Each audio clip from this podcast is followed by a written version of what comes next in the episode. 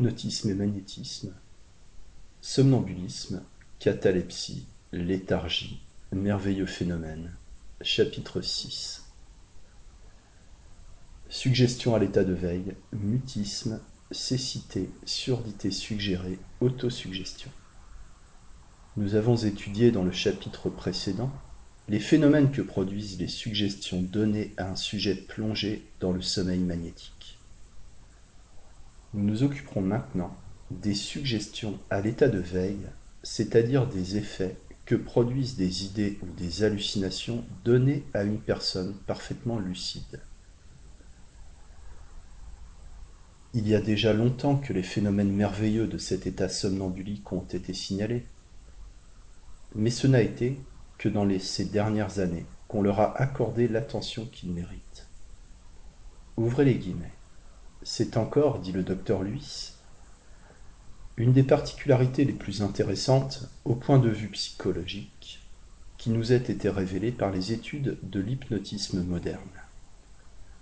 C'est en effet une chose bien curieuse que de voir certains sujets entraînés, il est vrai, pouvoir en pleine vie intellectuelle, en plein état de veille et de conscience, être subitement arrêté plongé dans le sommeil hypnotique, soit par une invitation verbale, soit par un geste, etc., ou par la présentation d'un corps brillant.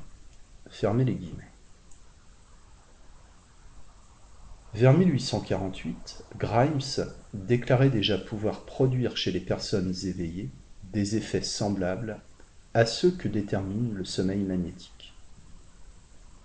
Le docteur Darling introduisit en Angleterre peu d'années après, les procédés auxquels Grimes avait recours. Et cette nouvelle forme de magnétisme ne cessa depuis lors d'occuper les savants. Les remarquables travaux de messieurs les docteurs Luis, Bernheim et Liégeois de Nancy ont surtout contribué à jeter une clarté relative sur les ténèbres profondes qui enveloppent cette question. Ouvrez les guillemets. Après deux ou trois hypnotisations successives, dit Bernheim, certains sujets sont aptes, même à l'état de veille, à produire les mêmes phénomènes suggestifs qu'à l'état de somnambulisme. Fermez les guillemets. À l'appui de son assertion, le docteur cite le cas d'un de ces malades habitués au magnétisme et arrivant à un somnambulisme léger. Sans l'endormir, M. Bernheim lui dit à brûle-pourpoint Fermez la main vous ne pouvez plus l'ouvrir. Le sujet obéit et fait des efforts inutiles pour ouvrir la main. On lui fait étendre l'autre bras, la main ouverte, puis on lui dit Vous ne pouvez plus la fermer. Il essaye en vain de la fermer, et tout ce qu'il peut faire, c'est d'amener les phalanges jusqu'à la demi-flexion les unes sur les autres. L'épreuve peut être répétée en sens inverse autant de fois que l'opérateur le suggère. Le docteur Luis présente à ses élèves mademoiselle Esther, jeune malade soignée par lui. Ouvrez les guillemets. Vous la voyez, dit-il, elle est vive, alerte et bien éveillée. Eh bien, vous allez voir quel étrange changement va s'opérer en elle sous l'influence de l'injonction que je vais lui donner. Je vais lui dire en causant simplement à mi-voix pour fixer ses idées, nous allons compter jusqu'à six, et une fois arrivé à trois, tu t'endormiras. Ceci dit, elle acquiesce, nous comptons ensemble, une, deux, trois. Arrivé à ce chiffre, ses paupières se ferment, et la voilà instantanément en léthargie avérie avec hyperexcitabilité neuromusculaire. Voilà donc un sujet qui, en pleine liberté apparente de sa vie mentale, se trouve inopinément, au gré d'un individu quelconque, projeté dans la vie inconsciente et séparé tout d'un coup du monde extérieur avec lequel il était en contact. Fermez les guillemets. Le même professeur, en présentant subitement ses deux doigts devant les yeux d'un jeune homme bien portant et jouissant de toutes ses facultés, le faisait instantanément passer de l'état de veille à l'état inconscient, et ce jeune homme était un avocat distingué dont le cabinet recevait chaque jour de nombreux consultants. Les mouvements automatiques réussissent aussi très bien chez le sujet. Monsieur Bernheim lui dit Tournez vos bras, vous ne pouvez plus les arrêter. Il les tourne indéfiniment l'un sur l'autre. L'expérimentateur ajoute Arrêtez-les si vous le pouvez. Il a beau chercher à rapprocher les deux mains pour les caler l'une contre l'autre, elles repartent comme des ressorts entraînés par un mécanisme inconscient. On arrête l'un des bras, l'autre continue à tourner. Aussitôt qu'on lâche le premier, il va rejoindre son congénère et reprend son mouvement circulaire. On produit, en procédant de la même manière, le torticolis, la paralysie d'un membre, etc. Ces mêmes phénomènes se présentent chez nombre de sujets antérieurement magnétisés et affectés d'aucune maladie nerveuse. Monsieur le docteur Liégeois confirme la parfaite exactitude de ces observations. Ouvrez les guillemets. Ce qu'il serait intéressant d'étudier à fond et de bien caractériser, dit-il, c'est l'état du sujet mis en expérience il ne présente aucune apparence de sommeil. Il a les yeux ouverts, les mouvements aisés. Il parle, marche, agit comme tout le monde. Il prend part à la conversation, répond aux objections, les discute, a souvent des réparties heureuses. Il semble être dans un état absolument normal, excepté sur le seul point où se porte la prohibition de son magnétiseur. Fermez les guillemets.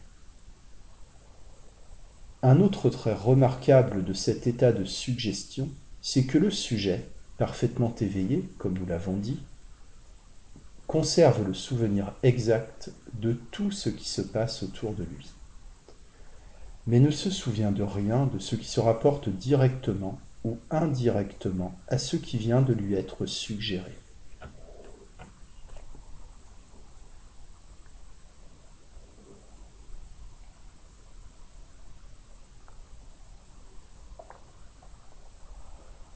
Des personnes qui ont déjà subi l'influence du sommeil magnétique peuvent ressentir des effets aussi extraordinaires que ceux que nous venons de décrire quant au mouvement des membres. Monsieur le docteur Bernheim pique avec une épingle la main droite d'une personne éveillée et lui dit Ta main droite ne sent pas, ta main gauche seule sent. La main que le docteur a piquée ne réagit pas, tandis que l'autre à laquelle il n'a pas touché manifeste une impression douloureuse. Le docteur reprend ensuite. Mais non, c'est ta main gauche qui ne sent pas. Et instantanément, la main droite est de nouveau sensible. Monsieur le docteur Bernheim poursuit des effets identiques sur l'ouïe et sur la vue, en procédant de même sur les sujets éveillés. Alain, il dit Tu entends très bien, et de loin de l'oreille gauche, mais ton oreille droite entend difficilement et seulement de très près.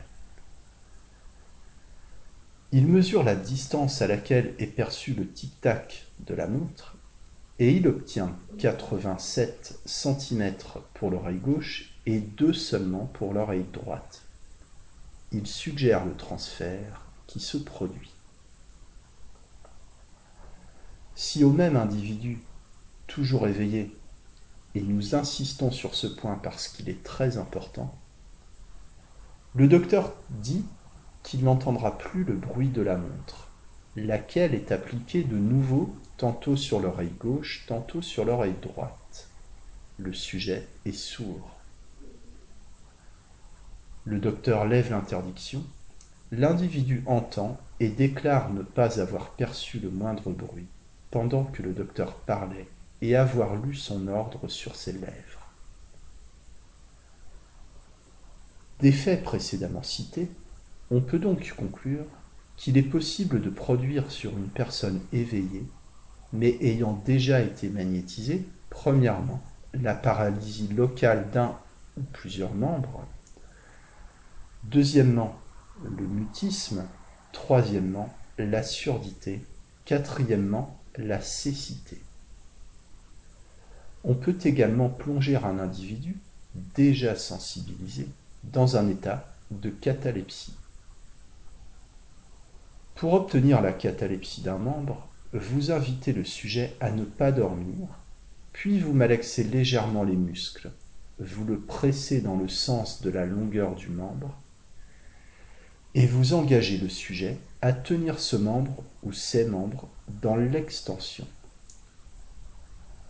Dans l'espace de quelques minutes, le sujet est incapable de fléchir le membre sur lequel vous avez opéré et vous pourriez le briser si vous tentiez de le contracturer. Il est non seulement inerte, mais insensible au contact et même à la douleur. Par contre, la suggestion peut redonner le mouvement à un membre paralysé. Une jeune femme hystéroépileptique, atteinte depuis plusieurs mois d'une paraplégie, ne pouvant arriver d'emblée à donner le mouvement à ses membres inférieurs, le docteur Luis employa le moyen détourné suivant. Au lieu de lui dire par exemple Quand tu seras réveillé, tu vas te lever et faire quelques pas. Il lui dit Voici ton crochet. Tu vas tricoter pendant dix minutes et au bout de ces dix minutes, tu seras assez forte pour marcher. Cette suggestion à échéance eut son plein effet, et au bout de dix minutes, la malade, naturellement, sans effort, comme si elle obéissait à une force latente, commença à opérer quelques mouvements dans ses membres inférieurs. Après huit à dix jours de l'emploi des mêmes pratiques, la guérison permanente était obtenue et la malade, parfaitement valide, pouvait quitter l'hôpital. Il est curieux de constater combien les suggestions spontanées à l'état de veille sont fréquentes chez les aliénés, les alcooliques et les paralytiques. L'ivrogne, quand on sait le capter, est souvent d'une crédulité enfantine. On lui fera avaler une substance pour une autre, prendre une direction différente de celle qu'il croit suivre. Ces sujets, sous l'action d'un état mental tout spécial, sont aptes, même éveillés, à présenter le phénomène étrange d'engendrer, par une action automatique de leurs cellules cérébrales, de véritables suggestions autogéniques.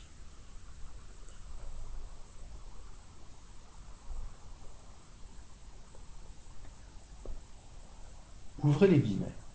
Tantôt, dit le docteur Luis, ils vous racontent qu'ils ont fait des rencontres extraordinaires, qu'on leur a fait des propositions étranges, qu'ils connaissent de grands personnages, ou bien ils accusent telle ou telle personne de les avoir volés, d'avoir cherché à les déshonorer. Tous ces récits sont faits avec un accent de sincérité complète. Et si on ne connaissait pas le sujet au point de vue de sa psychologie propre, on serait tenté d'ajouter foi à son récit. La suggestion, fermez les guillemets. La suggestion hypnotique peut faire momentanément passer le sujet, endormi ou à l'état de veille, par toutes les illusions sensorielles et mentales qu'éprouvent les hallucinés et les persécutés. Comment se produit et en quoi consiste cet état de veille somnambulique? À quelle modification cérébrale correspond-il? À cet égard, rien ne peut être encore rationnellement affirmé. Ouvrez les guillemets. La seule chose certaine, répond M. Bonis, c'est que cet état n'est ni le sommeil hypnotique, ni la fascination de Brémaux, ni le charme de Liébaud. Et cependant, il est probable qu'on trouverait, entre l'état de veille et le sommeil somnambulique, tous les degrés de transition, quoique je ne les ai pas observés.